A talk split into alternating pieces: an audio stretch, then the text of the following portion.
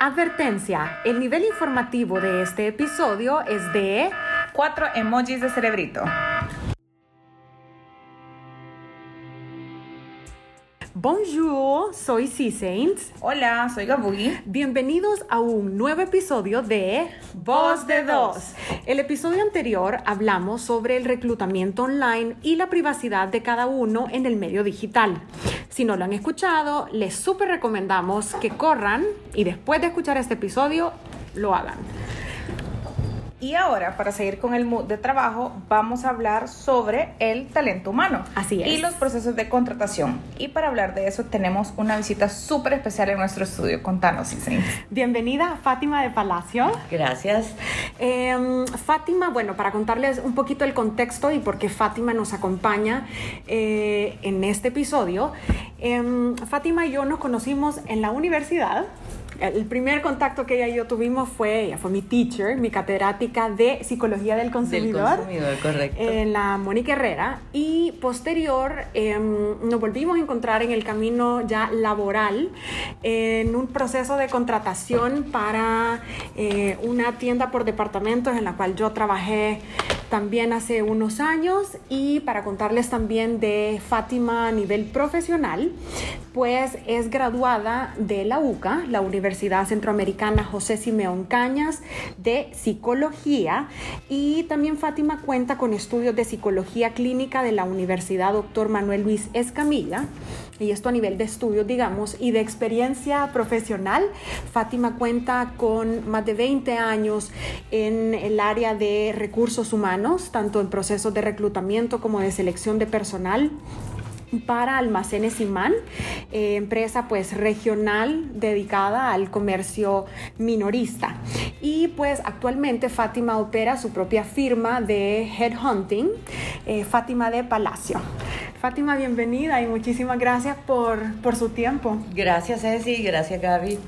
Eh, estamos verdaderamente emocionadas de poder tener a un experto de su nivel porque pienso que hoy en día más que contar con experiencia en conocimiento, creo que el tiempo que una persona tiene haciendo cierta tarea es crítico para pues el nivel de juicio y de involucramiento que tiene para, para muchos de los casos. Entonces, empezamos y yo quiero empezar haciendo una pregunta porque me pareció súper curioso que tú contabas, Isens, que eh, se conocieron dándote la, la cátedra de psicología del consumidor. Sí. Pero ¿por qué es que en, en, las áreas de talento humano muchas personas de las que trabajan ahí son psicólogos de profesión.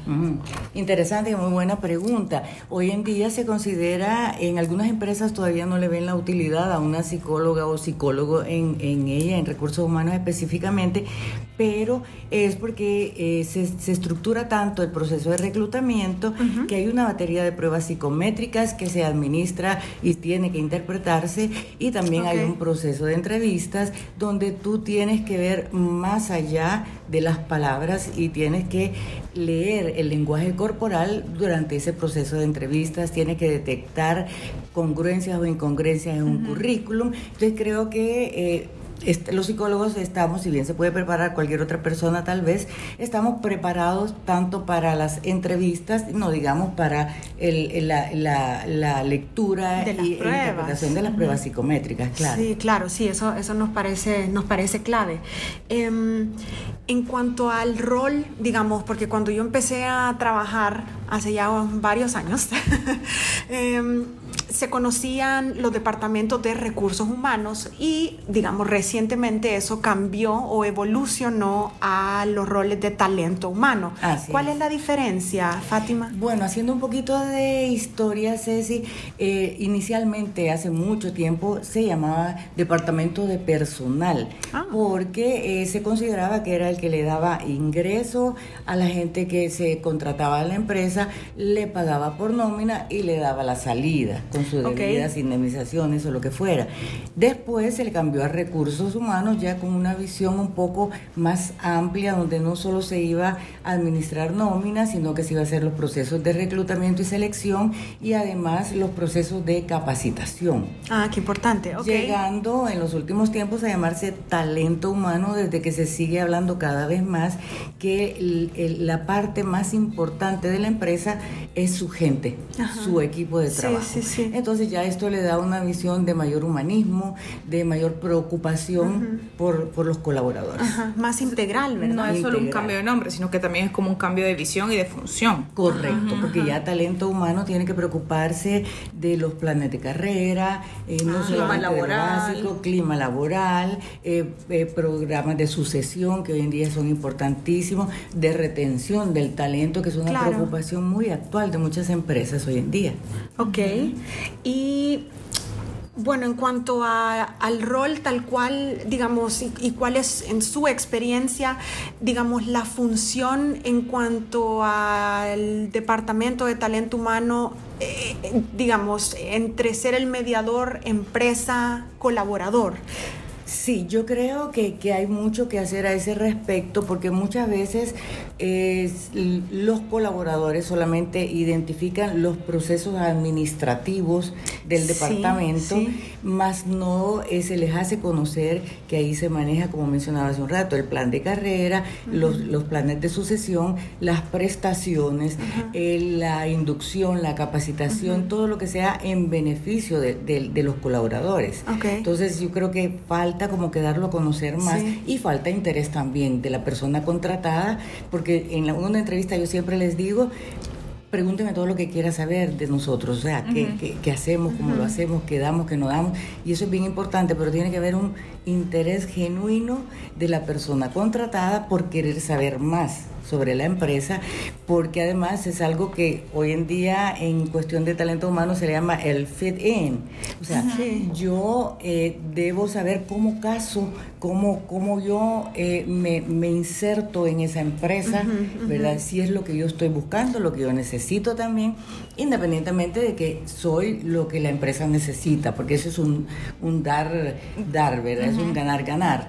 Pero es, ambas vías son bien importantes. Y mira, ahora que, que comenta eso, se me ocurre, se me ocurre una pregunta, es decir, ay, no necesariamente todos los profesionales casan en las empresas y viceversa, Fátima. No. ¿Y eso es bueno o malo? ¿Cómo, cómo? A ver, es un arma de doble filo. Yo lo veo como, como que es un poco complejo en el sentido de que eh, muchas veces nos dejamos llevar solamente por o el prestigio de la empresa o la remuneración económica. Sí, Pero sí, tal cual. Sí, el tema es tan, es tan amplio como que hay que hacer un match en valores, estar identificado con la, las, eh, la, misión, la visión de la empresa, eh, sentir que somos acordes en, cómo nos percibimos y sobre todo que, cómo me veo yo creciendo en esa empresa. Sí, porque si uno gana un montón y no va a estar todos los días, no vas a querer ir, te vas a sentir incómodo, no vas a ver a dónde vas a crecer, como vas a durar poco porque no estás, o sea, nadie está nadie está mucho tiempo donde, donde estás incómodo realmente. No, y lo estoy pensando como una relación personal. Es decir, uno al final de cuentas establece una relación con una empresa también. Como un matrimonio. Sí, tal cual. Como un matrimonio, sí. Ok. Em, ¿Continúas tú con las preguntas? que tenemos muchas. Hay una gran lista. no, por ejemplo, yo tengo con lo que hablábamos anteriormente de las pruebas psicométricas, es válido que una persona que me está entrevistando, no del área de recursos humanos, sino que ya como un posible jefe, sí. me haga preguntas que tienen que ver con un examen, una prueba psicológica? Yo te lo puedo contestar desde mi ética como psicóloga, no. Yo nunca pasé las pruebas psicológicas a nadie. Si mucho las conversas o pasas un pequeño informe resumiendo ah, lo que encontraste allí, porque eh, se sesga la información. Muchas veces si no tienes la preparación para saber de qué estás hablando y, y, además para, para no estigmatizar a la persona porque me dijeron que le falta esto que o que no tiene lo otro, es como falto de ética. No, y, y me parece mucho la postura suya porque eso es crítico al momento, es decir, el rol también, en este caso de Fátima o de, alguien que esté en un proceso de reclutamiento y selección, tienes casi que en las manos el, perfil profesional de alguien. Entonces ellos también pues te venden o te dicen muchas gracias, no. Sí. Entonces es clave esa interpretación que, Y además, fíjate que en, en, psicología, pero que se aplica mucho también en recursos humanos por las entrevistas, hay algo que se llama el efecto de halo.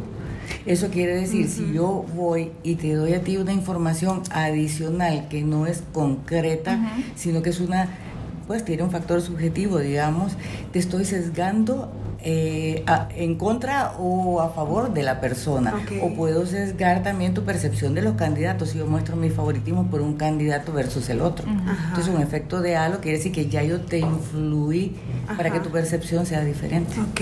Ok.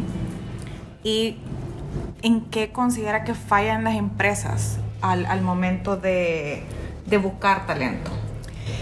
Bueno, hoy en día, eh, desafortunadamente, yo creo que desde la recesión del año 2009 cambiaron mucho los procesos dentro de las empresas, la situación económica, eh, la, eh, disminuyeron todos los programas y proyectos que podían tener, se tuvo que detener una cierta cantidad de cosas.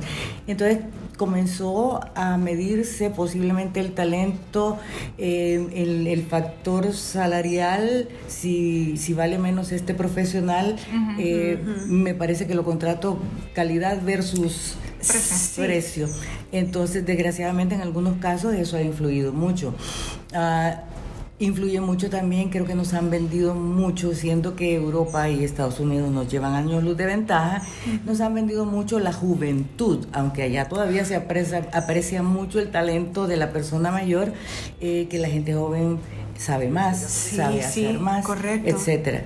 Y entonces vamos queriendo como relevar demasiado pronto a todas esas personas que tienen el todo el know-how de la empresa muchas veces y lo estamos cediendo con una facilidad impresionante y vamos a ver que a veces los resultados no son los mejores. Fíjense que les quiero comentar sobre un y abonando a lo que a lo que Fátima menciona, mi papá, bueno, trabajó, mi papá está jubilado y está trabajando otra vez.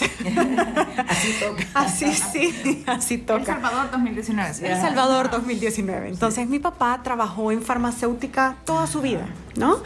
Eh, X cantidad de años en una empresa, creo que más, más de 30 años en una empresa, y platicando con él siempre sobre los procesos gerenciales y demás, me comentaba y me regañaba a mí, mi papá me decía, ¿qué onda con tu generación? Como ¿qué es lo que está pasando? Me dice, llegan como sabiéndoselas todas. Esta es como la experiencia de mi papá, ah, ¿no? no, no, yo estoy de acuerdo. Sí, sí, sí. sí. Y fíjese que eso, eso me decía mucho él, como llegan vendiéndose como que ya quieren ser gerentes, ya quieren ser directores y ni siquiera se pueden cambiar los pañales, pero él regañándome a mí.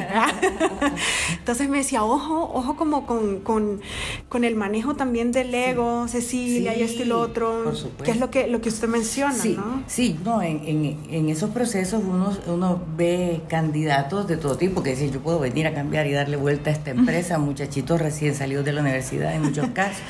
Entonces dice uno, eh, les falta un poco de humildad, pero de la verdadera humildad, porque yo siempre en todos los aspectos yo digo, una cosa es humildad y otra cosa es humillación, ¿verdad?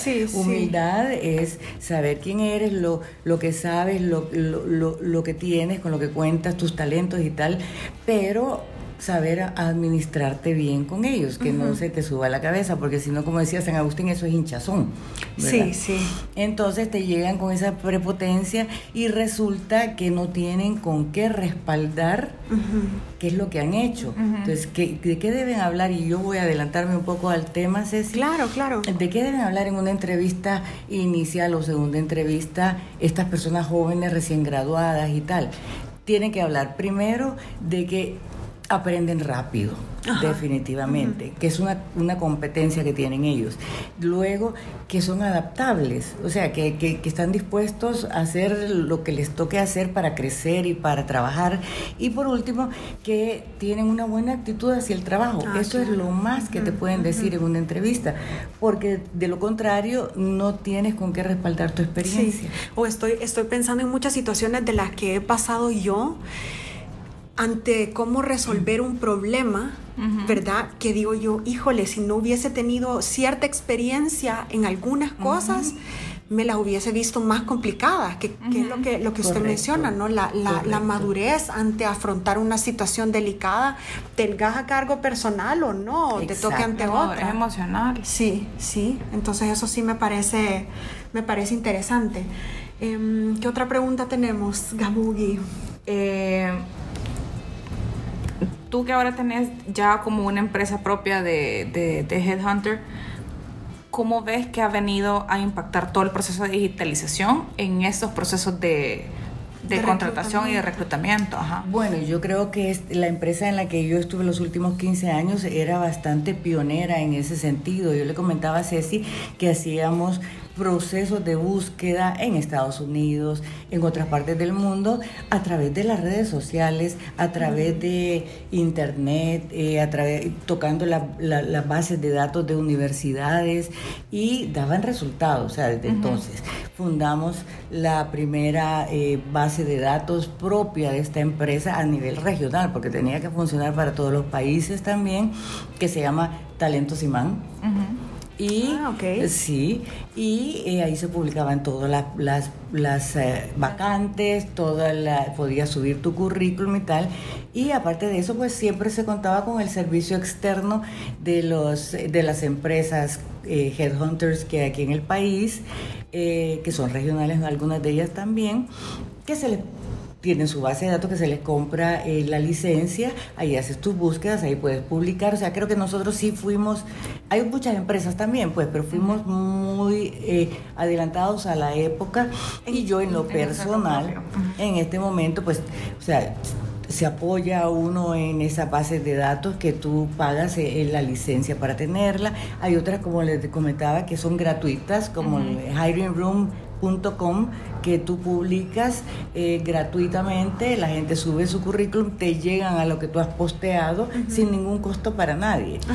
Esto, hay 20 mil recursos ya de ese tipo y creo que es el momento de utilizarlos debidamente. O sea, me llama, me llama la atención lo que comenta, que ese proceso de adopción, desde la construcción de una plataforma interna, ¿verdad? Fue, fue, fue muy pionero, sí. O sea, hay muchas empresas que así como en este caso en, en almacenes y estaban bastante adelantados, hay otras que apenas están fogueándose, no solo, digamos, en, en identificar que digital te puede traer o a facilitar tanto en costos, en tiempo, en la esfuerzo, lo remoto, esfuerzo, pero también en el conocimiento de cómo un proceso se sigue en un, en un ámbito digital que es bastante diferente, no digamos móvil, que eso viene.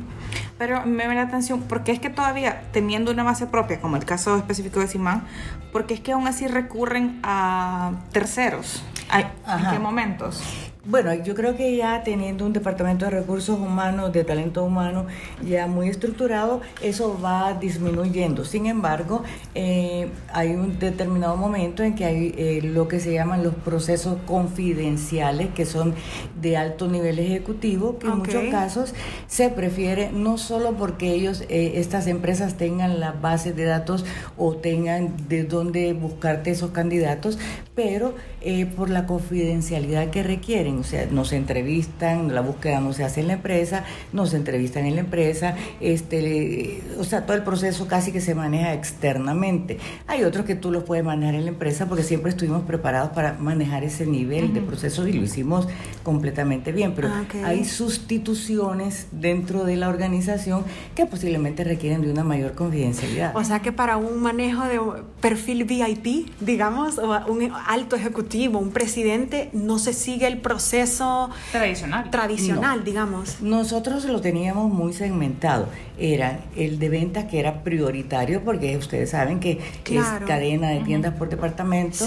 Esto, en los operativos, pues porque hay personal de, limpieza, de, vigilancia, hay un centro de distribución donde hay operarios para mover la carga de logística los administrativos, que estamos hablando de asistentes administrativas, auxiliares contables, eh, hasta algunos encargados, digamos, de unas posiciones y de de jefatura para arriba es otro, proceso, diferente. Y a los ejecutivos top es otra cosa. Lo que, lo que ahora se llama C-Level. Sí, Ajá. exacto. Ah, okay. Ellos, en muchos casos, eh, como si yo siempre les decía, esto es un mercado eh, laboral libre. Las personas están en su derecho de querer moverse si lo desean y ante una mejor oferta. Pero eh, se conoce, a ese nivel se conocen mucho también. Los presidentes u otros gerentes de las empresas conocen a la gente, les van refiriendo. Y nosotros como país pequeño, creo que todavía en Latinoamérica aplica mucho eso. Eh, siempre hay alguien que le pregunta, ¿tú no conoces a, alguien o qué, opinas de fulanito que está en tal puesto, en tal empresa? O llegas tú y dices, me parece que fulanito sería la persona para esta posición. Wow. Entonces ya llegas referido de una muy buena manera, porque volviendo a lo mismo, pues tu experiencia te precede, sí. habla por ti. Entonces eso es lo que se está buscando eh, a ese nivel. Y se, me ocurre también una pregunta eh, con lo que menciona... Em, de, que mencionaba que una persona es libre de cambiarse de empresa, ¿no? Hoy en día, y creo que, digamos, de la generación de baby boomers y generación X versus millennials y centennials, si hay un cambio sumamente drástico en cuanto al tiempo que uno desea quedarse en una empresa.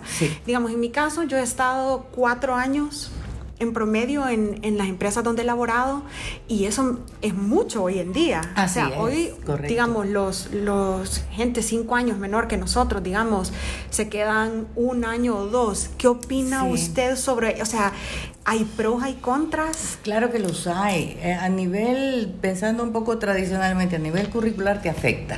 ¿Por qué te afecta? Porque de pronto el cambio frecuente de trabajo, tú llegas a una empresa donde las personas no tienen el criterio de pensar que la gente joven siempre está buscando una mejora, aunque hoy en día la inestabilidad es total de parte de las empresas también, pero... Eh, te, ya te estigmatiza como inestable laboralmente. Ok. Ahora, con lo que tú decías de los millennials, ay, yo tengo mis. Ay, por favor, cuéntenos, nosotros también. Porque, ¿saben? Porque, o sea, eh, yo. Ay, qué generación. Leo mucho y sí me llama la atención. ¿Qué es lo que ellos piden? salario emocional, más tiempo, este, desarrollo profesional, tiempo libre dentro de la empresa. Incluso eh, han introducido esta cuestión del gaming Aquí, aquí tenemos una gamer. Sí, pero tampoco es como que juego en oficina, o sea. No, yo sé, no, pero, no, no, no, sí que nos está describiendo súper bien. Esos son muchos de los beneficios que los call centers dan en El sabor Que tienen sus salas de juego, su tiempo para que Ah, ese buen punto también, cierto. Pero tú sabes que la gente, la gente joven ya no quiere trabajar en call centers. No quieren ya.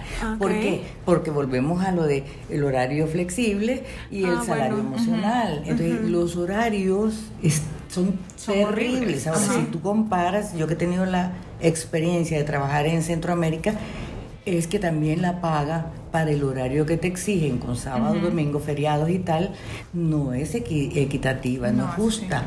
Pues en, Costa Rica hace varios años ya, porque yo hace rato que no voy allá a trabajar, el, los call centers, el salario mínimo era de 1.400 dólares. ¿Qué? oh my God.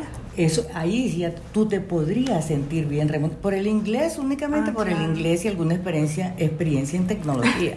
Ojo que estamos con la boca abierta, no nos pueden ver, pero, sí, lo que, lo que comentaba Fátima del... Eh, es más, nosotros lo, platicamos con Ebu y pienso que los millennials somos una generación de... Todas las generaciones implican una transición, ¿no? Pero siento que nosotros estamos poniendo bastante en jaque tanto positivo como un poco negativo, o sea, eh, el tema ese de estar saltando de empresa en empresa, porque creo que estamos desvalorizando en cierto nivel el crecimiento interno. Es decir, yo quiero escalar, quiero aprender más, quiero echar un poquito de raíz en esta industria y aprender bien porque me quiero cambiar luego a una donde yo pueda seguir creciendo, ¿no? Sí, en, lo personal y siendo de esta generación, eh, somos, somos un poco difíciles, aunque Fátima sí, el, el tema de, de, la productividad en menor tiempo, eso es cierto. ¿Qué piensas tú? Mira, depende, porque hay un montón de gente que dice, ay no, yo soy multitask y un minuto estoy haciendo una cosa, ah, no, me sí, otro, otra, y no terminaste nada. No, no haces nada. Sí, no terminaste nada. Entonces... Mm, balance. Balance. balance. Sí, eso, eso es bien importante. Y yo creo también que dadas las difíciles situaciones de, facilidad de encontrar trabajo aquí en el país, no te puedes dar el lujo de ser millennial tan fácilmente. Sí, esa otra consideración. Yo creo que mis ciclos en promedio creo que han sido dos años, dos años, nueve meses. Yo tengo casi trabajo corto. O yo pensé, bueno, para ahora nosotros hoy en día creo que son largos, o sea, no largos, pero son normales. Son normales, sí. pero ponerle mi primer trabajo en el, en el programa de radio tuvo un una pausa. Entonces trabajé dos años y algo, luego trabajé medio tiempo, voy a decir, con ellos, luego regresé a hacer tiempo completo, pero en total trabajé cinco años ahí. Sí. Lo que pasa es que... Repartidito. Repartidito, por cuotas. En la agencia trabajé dos años, nueve meses. Ahorita en Telefónica llevo tres años, sí, un mes. Sí. pero no es, y no estoy justificándome, no es porque quiera andar saltando, porque yo sé que también eso te afecta a nivel de currículum, pues, porque sí, sí, ha crecido, pero ¿por qué, porque no te quedas quieto en algún lugar? Y es más, vamos a hacer un episodio de, de currículums únicamente, aprovechando a Fátima. Sí, eso, es bien importante. Sí, no, claro. Y, y, pienso que el, el, se me estaba ocurriendo otra pregunta también en cuanto a Em, lo charlábamos en un episodio previo, Fátima, sobre hoy en día nuestra generación, y vuelvo a lo de las generaciones, creo que si nosotros nos enfocamos únicamente en trabajar de 9 a 6 o de 8 a 6 en, un, en una empresa y no aprovechar los talentos que uno tiene en otros proyectos, creo que estamos dejando algo por fuera, ¿no? ¿Qué, qué opina usted de los profesionales? Es decir, cuando usted entrevista a un profesional, ¿realmente abona que tenga proyectos, proyectos extra a nivel profesional o incluso de diversión, pero que haga algo más? ¿Qué opina? Sí, yo, yo, creo que en el contexto hay que saber interpretarlo. Yo en ese sentido siempre me, me consideré muy amplia eh, porque hay casos en recursos humanos que te rechazan porque dicen, ah, no, pero entonces no va a tener tiempo que dedicarle a la empresa. Ok. Pero entonces tú ahondas y preguntas eh, quién se hace cargo de la empresa cuando él no está, qué, cuánto tiempo le requiere, qué, qué parte importante de su economía representa ese proyecto también. Y ahí, ahí vas sondeando y encuentras información que tú necesitas. Ahora, yo admiro la gente joven que es capaz de trabajar y manejar un emprendimiento también. Sí. ¿Por qué? Porque a la larga hay países, por ejemplo Colombia, que para mí es tan importante, el, creo que el 60 o 70% de la economía, si no más, la mueve la empresa privada. O sea que es un país que por eso aparte de sus dimensiones territoriales, ah, de sus riquezas naturales, que eso ya sale sobrando decirlo, pero es un país que está construido con el trabajo de emprendedores que han iniciado en, en, formación de sus propias empresas Cierto, y no se han dedicado a esperar que el gobierno les dé trabajo únicamente, ni, ni conseguir ni ser empleados de otras empresas. Hay, hay mucho emprendimiento, hay mucha empresa privada. Y, empresa privada literalmente, o sea, 100% colombiana. Sí, sí, sí. No hay ni híbridos ni no, sino que 100%, o sea, digamos bancos. Eh, Exacto. y yo tengo, por el, por el tema de marketing, tengo mucho colega colombiano que en el tema de agencias, por ejemplo, fundaron sus agencias y ya tienen X cantidad de años y ahí van para adelante. O sea, creo que eso vale la pena. creciendo a nivel regional. A sí, a nivel regional. Mira que acá ya compraron todos los bancos también. Ah, sí, sí. Ok. Va Colombia, Colombia expandiéndose poco a poco. Sí. ¿Qué otras preguntas tenemos, señorita Gabugui? ¿Cuáles son los tiempos de contrataciones altas y bajas, por ejemplo, en El Salvador? Ok. Um, están un poquito determinados por el giro del, del negocio, definitivamente. Ah, bueno, ok, sí, hace Porque sentido. las empresas regularmente cuando no tienes área comercial, que es tan importante, el, paran contrataciones um, de septiembre en adelante, que están haciendo presupuestos para el año siguiente, cerrando el año, quieren cerrarlo, si no, o sea, en, en negro, por lo menos con ahorro, mejor todavía. En cambio, las empresas comerciales es hay un boom de contrataciones en esa época porque es la época navideña, Sí. que representa el 60% de, de las ventas de todo el año. Entonces hay un número de contrataciones que si bien es cierto que no son de alto nivel porque es personal de ventas y operativo en su mayoría, pero sí se, se dispara bastante y eso obviamente los números lo reflejan al final, aunque ya está presupuestado de tal forma. Ok. Y los tres primeros meses del año, creo que para todas las empresas son un poco eh, tranquilos. Se paran las contrataciones, se, re- se retoma de acuerdo a cómo haya sido el cierre, se presentan los estados Planes de financieros en trabajo, abril también. sí. eh, según los resultados, eh, se revisan cosas y ya posiblemente, en- si todo está más o menos bien, en marzo, abril ya se reinician las contrataciones. Sí, súper interesante también. Ajá. O sea, depende del rubro por un lado, pero, Depende, sí. pero también hay, generalizando, hay, hay fechas de altas. Sí, Ajá. sí, sí, sí. Y bueno, y que Es que- trimestralmente va revisando presupuesto también, sobre todo en recursos humanos, del presupuesto de las contrataciones se revisa trimestralmente. Es que después de Navidad todos quedamos pobres, empresas, empresas, trabajadores, Everybody. la fiesta de recursos humanos, todos. El vestido Pobreza colectiva. Sí. Bueno, em, hay una pregunta clave que también discutíamos con, con Gaby y es el tema de los despidos. Es decir, ¿cómo, cómo se maneja un despido en, En su, en su experiencia? Quisiéramos Sí. ver tanto la parte de empresa como su rol de headhunter Sí. a la hora de uno comentar. ¿Qué quería Sobre hacer? todo, no, yo quería decir sobre todo porque hay un tabú para hablar de, Ah, sí, de- claro. del tema de despidos. Sí, sí. A la gente no le gusta, no le gusta decirlo. Ujú. Sí, eh, les voy a dar dos versiones. Una es cómo se debería manejar y voy a empezar por la que cómo en la realidad se está manejando en muchos casos. Ok.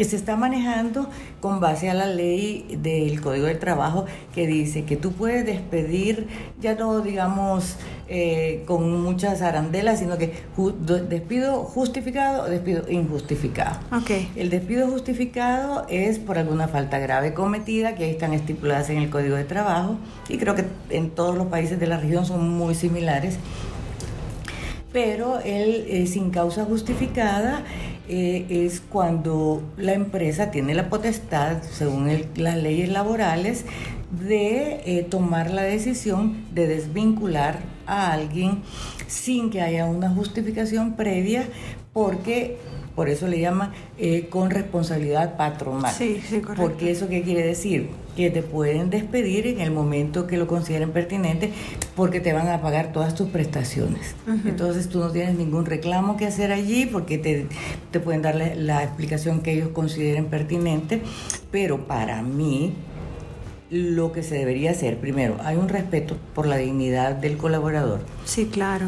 En Guatemala siempre es efectivo que te tienen que dar una carta de despido. Ajá. Esa Ah, carta en algunos casos te la entregan personalmente, en otros casos te la pueden poner en tu escritorio dependiendo porque cada jefatura actúa de diferente manera. Sí, así es. Hay un preaviso del despido que te da 15 días. Y eso en Guatemala. En Guatemala, y yo estoy segura que aquí también no he revisado el código, pero estoy segura que habla de preaviso, de pronto no lo categoriza en tiempo, no, no sí, claro, bien. claro. Pero, hay una antelación, digamos. hay un preaviso, ¿por qué? Porque tú tienes que moverte, o Sí, sea, claro. Eh, no te vas a, a- a- a paralizar de un día para otro, te No, y dicen sobre ya no todo más". las, las necesidades económicas que el Correcto. colaborador pueda tener. Y yo claro. creo que es justo darle a la persona, incluso hay empresas y casos en el que le dan permiso, saben que están negociando una salida por despido, le dan permiso para que vayan a entrevistas y regresan a la empresa también. O sea, hay para mí eso es respeto por la dignidad de la persona, del colaborador. Eh, lo otro sería eh, dar retroalimentación. O sea, yo creo que eh, para eso existe hoy en día la evaluación del desempeño. No es solamente para que te digan lo que tienes que hacer, sino que evaluar permanentemente cómo estás llevando tus cosas, cómo vas en el cumplimiento y creo que tener el valor también de darte retroalimentación cuando hay alguna falla, algún error que puede suceder, obviamente, porque si no, ¿cómo vas a justificar tú un despido? En cambio, de las cosas mejores que puede hacer un jefe es decir, mira, incumpliste esto, esto y esto, tus resultados no llegaron a esto. Sí, la una retroalimentación, importantísima, porque de hecho ahí pues tú comenzarás a negociar tu salida. sí, bueno, deme un plazo de tanto tiempo para empezar a buscar trabajo. Entonces, si tú negocias eso, la, la empresa y tú están de acuerdo y lo hacen de una manera digna para ambos casos. Sí, sí, no, y me, parece que lo, que está describiendo Fátima, no sé qué te parece a ti, pero es una manera bastante integral, digamos, de cerrar el capítulo que una... civilizada. O civilizada, digamos, de cerrar el capítulo con, con un... Con una empresa. Con un colaborador, ¿no? Sí, el colaborador, empresa, empresa, colaborador. De hecho, yo he vivido dos, creo, dos etapas de recortes, se puede decir, en la cual una fue el, como el área general y la otra fue el área donde yo trabajaba. Y una de las personas que se fue, que era bien amiga mía, me dijo, por lo menos hubieran tenido la amabilidad de decirme, yo sé que hay recortes, me dijo, decirme por qué yo. Si fue mi actitud, si fue lo que yo dije, si fue algo que no hice. Exacto. Porque si hay recortes, hay recortes. Al final a la empresa le piden un número y la empresa tiene que cumplirlo, pero también hay una valoración de porque este perfil y porque este otro no. Lo que con Fátima charlé alguna vez sobre definición operativa. Creo que eso, y que, no, que nos cuenta, que nos cuente Fátima, ella lo puede explicar mucho mejor. o sea, porque cuando hablábamos con Ceci ese día, hablábamos de, de lo que tú mencionabas también, Gaby, de que, no, que es, una un recorte, una... pero ¿Por qué? Que te, te definan. Tu retroalimentación, estás despedido. Porque definición operativa quiere decir porque no cumpliste esto, porque no se hizo esto, que hasta con números. Igual en un recorte de personal, mira, este, nos han pedido que recortemos tantas plazas de esta área y te hemos eh, seleccionado a ti que vos parte del recorte o que te agradecemos mucho tu colaboración, tu apoyo, etcétera, pero nos ha tocado tomar decisiones, ¿verdad? Definir operativamente es explicar, es, es, no quedarnos solamente con la palabra, porque muchas veces nos quedamos con el cliché, ¿verdad? Que ya todo el mundo, sí, es que esto es tal cosa. No, pero ¿qué quiere decir? Desmenúzalo, descríbelo, defínelo, eso es. Y en cuanto a un candidato, ¿cómo puede abordar una pregunta? La, pregunta de las que creo que eso no falta en ninguna entrevista es ¿cuál fue tu salida o por, por, qué, razón saliste? de tu última empresa? Sí, antes de todo me gustaría decir que eso es importante negociarlo eh, cuando sales por despido de una empresa, porque tarde o temprano te va a afectar en tus procesos de selección siguientes en los que estés. ¿En qué sentido? Recursos humanos es el que maneja la información que queda en el sistema. Tus motivos de salida son despido, renuncia, abandono de trabajo, es, que son los que están tipificados en el Código del Trabajo. Pero eh, solo se pone un numerito más y en tu ficha queda pues ahí que saliste de esta forma.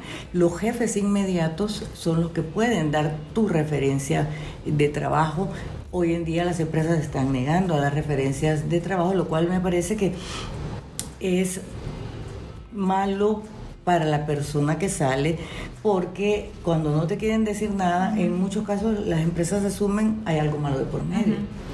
Entonces eh, sería bueno, pues, yo le decía a Ceci, es bueno a veces hasta pedir una carta, una carta diciendo ampliamente eso, porque tú llegas a un proceso a una empresa y tú dices motivo de salida de esta empresa, despido, y cuál fue el motivo de despido.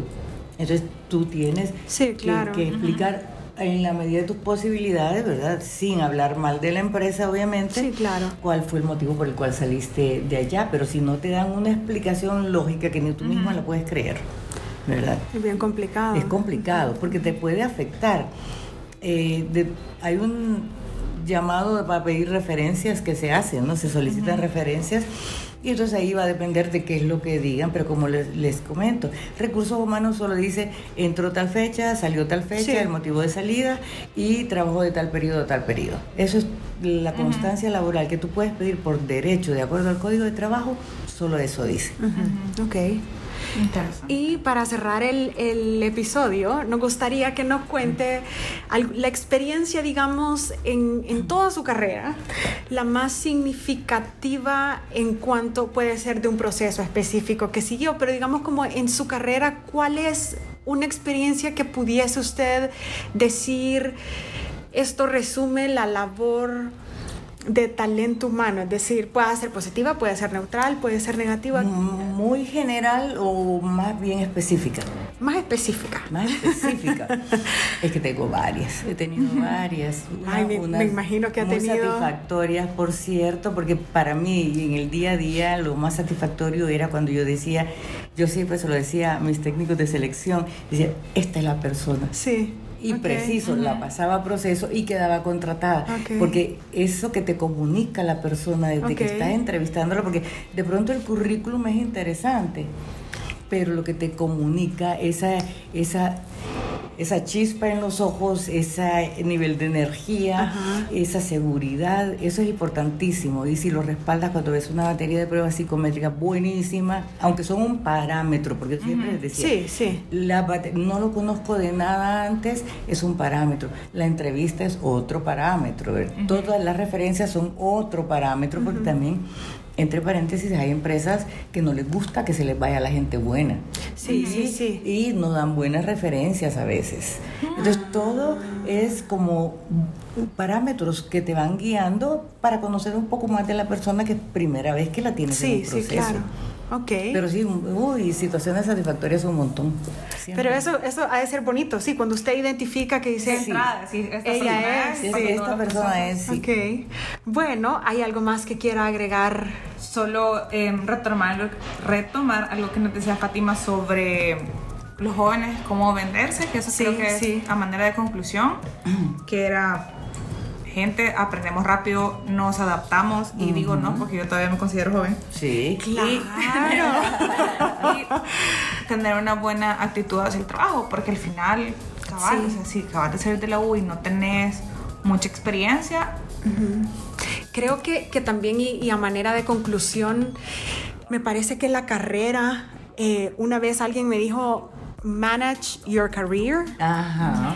Pero, pero pienso, y, esa es mi conclusión nada más, pero el, el, hecho, digamos, uno tiene experiencia, uno afronta problemas, uno sale victorioso de unos, no tan victorioso de otros, porque esto así es, pero pienso que también hay un, hay un rol, Fátima, de los líderes no, no, tanto de los jefes, sino que hay, hay verdadera gente. Yo me he topado con, lo, charlábamos en un episodio previo también, con 11 jefes y de esos 11 jefes he tenido tres líderes, de los cuales yo verdaderamente puedo decir aprendí, me guiaron, respeté, em, que creo que también uh, el hecho de manage your career sí implica eh, el interés que un candidato o un colaborador pueda tener en crecer, ¿no? Yo al menos soy muy sedienta de crecimiento, pero no siempre uno hace buena mancuerna o se topa con gente que verdaderamente lo, lo, guía, ¿no? Sí, pero, pero de eso se trata la carrera, ¿no? De, y por eso me parece una carrera profesional it's actually a race, ¿no? Uno se topa con obstáculos, con gente, con tantas cosas. Claro, pero ahí viene lo que tenemos que desarrollar de inteligencia emocional. Ajá. ¿Por qué? Porque la vida va a ser así en todas partes, no digamos, en lo que pasa es que el, trabajo se ha vuelto tan importante porque pasas 10, 12 horas más que tu casa y con tu familia muchas veces. Y eh, eso te, te afecta, influye mucho. Pero las cosas hay que, hay que vivirlas viendo como que, primero, no hay que tomar nada personal. Segundo, si yo voy a reaccionar, voy a reaccionar en la medida de vida. El, mejor ejemplo que hay de la inteligencia emocional es este. Cuando te enojas, te enojas con la persona correcta, en la dimensión correcta y por la causa correcta. ¿Qué quiere decir eso? Que no debes andar regando, desperdiciando tus energías Sí. y emociones que no te van a servir de nada. Pero además es la adaptabilidad. O sea, porque te toca, eh, te- en la familia somos, tenemos hermanos y no nos parecemos, no nos llevamos bien en muchos Sí, casos, sí, somos uno muy diferente del otro, hermanos de padre y madre. Entonces en las empresas uno encuentra toda clase de personas, definitivamente, y no con todas vas a hacer un buen match. Es- es- ahora, el jefe sí es importantísimo. ¿Qué es lo que tú respetas de un jefe? El liderazgo. Sí, Pero que sí. sea un liderazgo, no aquí estoy yo el jefe, Sí. sino que sea un liderazgo, yo les muestro y, eh, cómo hacer las cosas y les abro el camino Sí, para que ustedes sigan. Es está, está, Extasiada. Sí. no, y verdaderamente rico cuando tú te encontrás. Te encontrás a alguien liderazgo. y no necesariamente es con alguien que sea condescendiente no, no, o que, No. o que te o que diga sea súper permisivo. no, tampoco, no. Sí. Un día podemos hablar de los estilos de liderazgo. Me encanta. La vamos a ir acaparando, ¿no? Y realmente esperamos que nuestra audiencia eh, aprenda de- precisamente eh, y agradecemos muchísimo, Fátima, por Ay, habernos acompañado en este episodio, porque la experiencia y el del perfil de alguien como usted es clave para, para guiar. Esperamos que el tiempo que ustedes otorguen como audiencia sea, sea para aprender eh, todo lo que Fátima nos ha venido a contar y Gabugi nos va a decir a dónde nos pueden escuchar.